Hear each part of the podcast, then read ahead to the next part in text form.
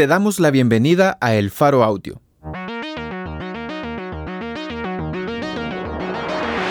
Ahora puedes escuchar nuestros reportajes en el momento que más te convenga.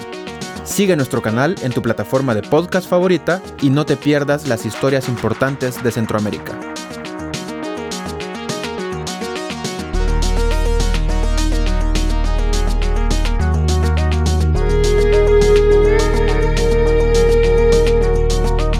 Hoy es 28 de junio, 2023.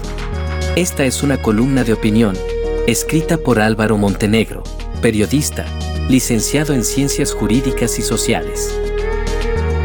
Ha cofundado plataformas de sociedad civil en Guatemala vinculadas a la lucha contra la impunidad. Actualmente cursa una maestría en Derecho en la American University en Washington, D.C., Estados Unidos. Titulada Guatemala rechaza el continuismo corrupto y apuesta por la esperanza. Publicado en elfaro.net.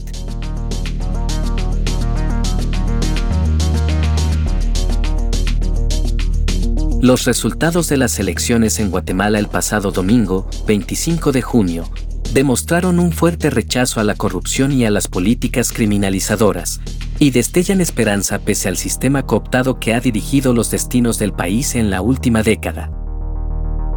La población decidió dejar fuera de la contienda a Suri Ríos, la hija del dictador Efraín Ríos Montt, y el oficialista Manuel Conde, ambos representantes de lo que defiende el presidente Alejandro Yamatei, y su ciclo de impunidad. Sandra Torres, por su parte, se posicionó con el mismo voto duro que ha tenido en las últimas dos elecciones, pero que no le ha alcanzado, aún, para hacerse de la presidencia. La sorpresa, sin duda, es que Bernardo Arevalo logró treparse hasta el segundo lugar a pesar de que las encuestas lo colocaban en los últimos puestos. Que una persona como él, fuera de las redes corruptas, logre pasar a segunda vuelta, comprende variadas consideraciones. En los últimos 10 años, las instituciones en Guatemala enjuiciaron a decenas de criminales de cuello blanco. Esto provocó que ellos organizaran una contraofensiva brutal cuyo resultado ha supuesto una condena contra José Rubén Zamora, uno de los principales periodistas del país, y prisión contra la fiscal Virginia La Parra, presa de conciencia por Amnistía Internacional, y el exilio de más de un centenar de personas, entre los que se cuentan decenas de operadores de justicia, periodistas y activistas, perseguidos por ser considerados incómodos. El clima represivo que se ha implantado es tal que ha implicado que Guatemala integre, junto a Cuba, Venezuela y Nicaragua, por segundo año consecutivo, la lista de países del hemisferio que viola los derechos humanos de la Comisión Interamericana de Derechos Humanos. Esta criminalización ha sido impulsada por quienes se autodenominan como derecha, implantando en el país las mismas tácticas represivas que le achacan a los totalitarismos de izquierda.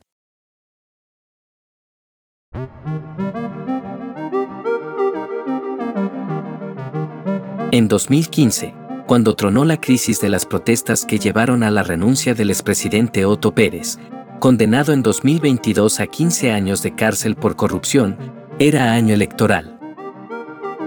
No había mayores opciones, y el pueblo se decantó por el comediante Jimmy Morales por considerarlo medianamente alejado de la política. Fue una trampa, pues su núcleo duro y el partido que lo apoyaba fue fundado por los militares que dirigieron la guerra interna. Luego nos enteramos de cómo recibieron dinero de forma ilegal de la patronal empresarial, CACIF, quienes fueron sus aliados y principales beneficiarios de favores presidenciales. El arraigo principal de Morales era, precisamente, las redes corruptas vinculadas a violaciones a los derechos humanos. Su mentor, el militar Edgar Ovalle, sigue prófugo desde 2016, cuando se le giró una orden de detención por desaparición forzada, por hechos ocurridos durante el conflicto armado interno.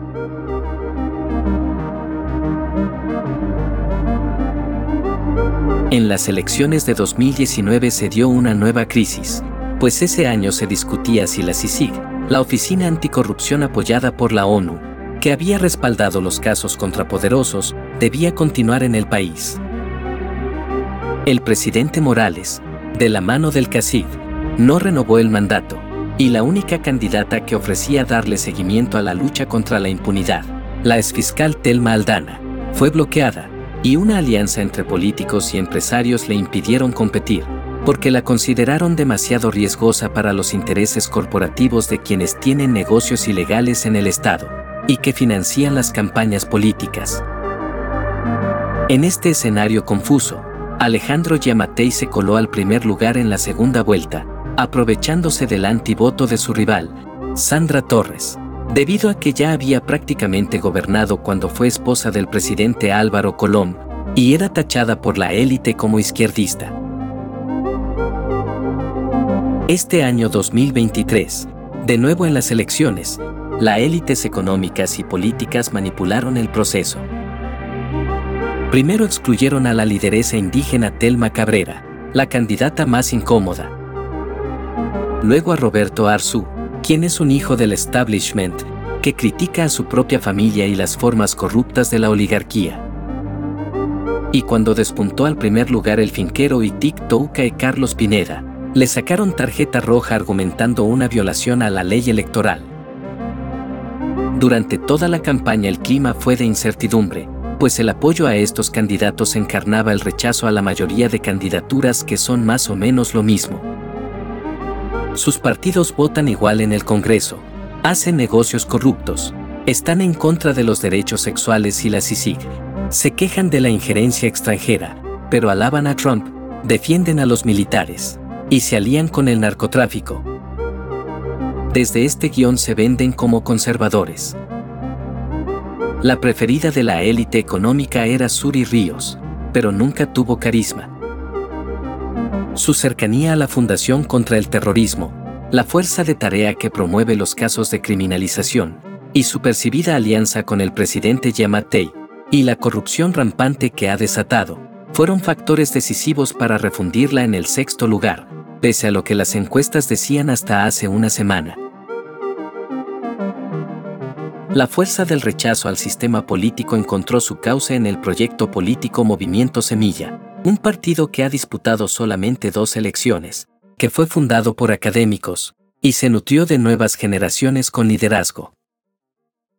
Semilla no se ha aliado a las mafias, fue constante en sus votaciones en el Congreso haciendo críticas al gobierno, repudió la gestión de la fiscal general Consuelo Porras, y ofreció como candidato a un rostro académico y técnico como Bernardo Arevalo. Arevalo, además, fue diplomático, y es hijo del expresidente Juan José Arevalo, considerado por muchos el mejor presidente de la historia de Guatemala, tras la caída del dictador Jorge Ubico, liderada por la Revolución de Octubre de 1944. El imprevisto viraje que logró que su candidato se convirtiera en el opositor en segunda vuelta de Sandra Torres, da cuenta de que Semilla se constituyó, en el imaginario, como la opción transparente, que no había transado con la política tradicional. Por su parte, Torres, hay que recordar, lleva dos derrotas al hilo en las últimas dos rondas en los balotajes en 2015 y 2019.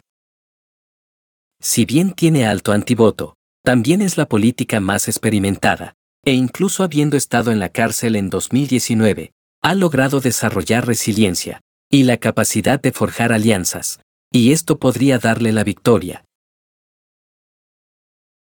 los resultados de la jornada electoral del domingo, 25 de junio, han dejado a la élite económica con un cortocircuito, pues durante varios años han mostrado su aborrecimiento hacia Sandra Torres.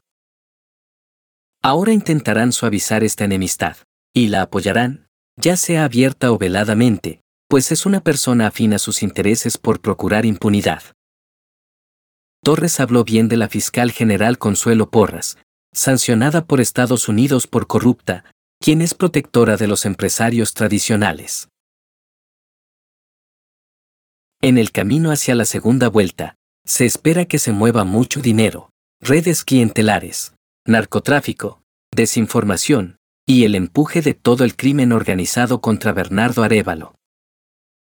Sin embargo, este imprevisto desenlace electoral le ha dado al país un nuevo aire de esperanza pues el arrastre de semilla, que se potenció tras las protestas de 2015, incluyó a jóvenes que impulsaron marchas desde las universidades, y que ahora integrarán el Congreso.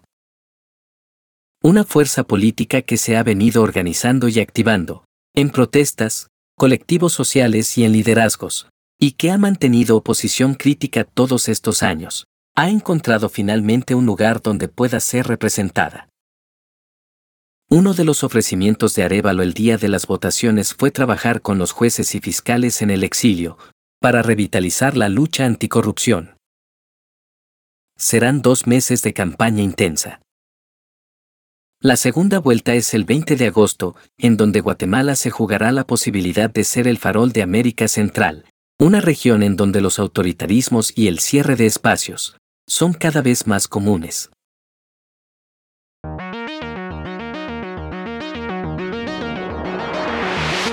Guatemala rechaza el continuismo corrupto y apuesta por la esperanza.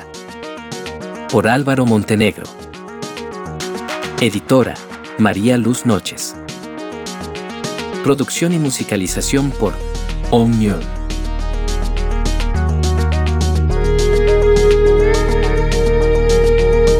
Gracias por escuchar esta historia. Si te parece valioso nuestro trabajo, apóyanos para seguir haciendo periodismo incómodo. Sé parte de nuestra comunidad Excavación Ciudadana desde un dólar a la quincena. Ingresa a apoya.elfaro.net.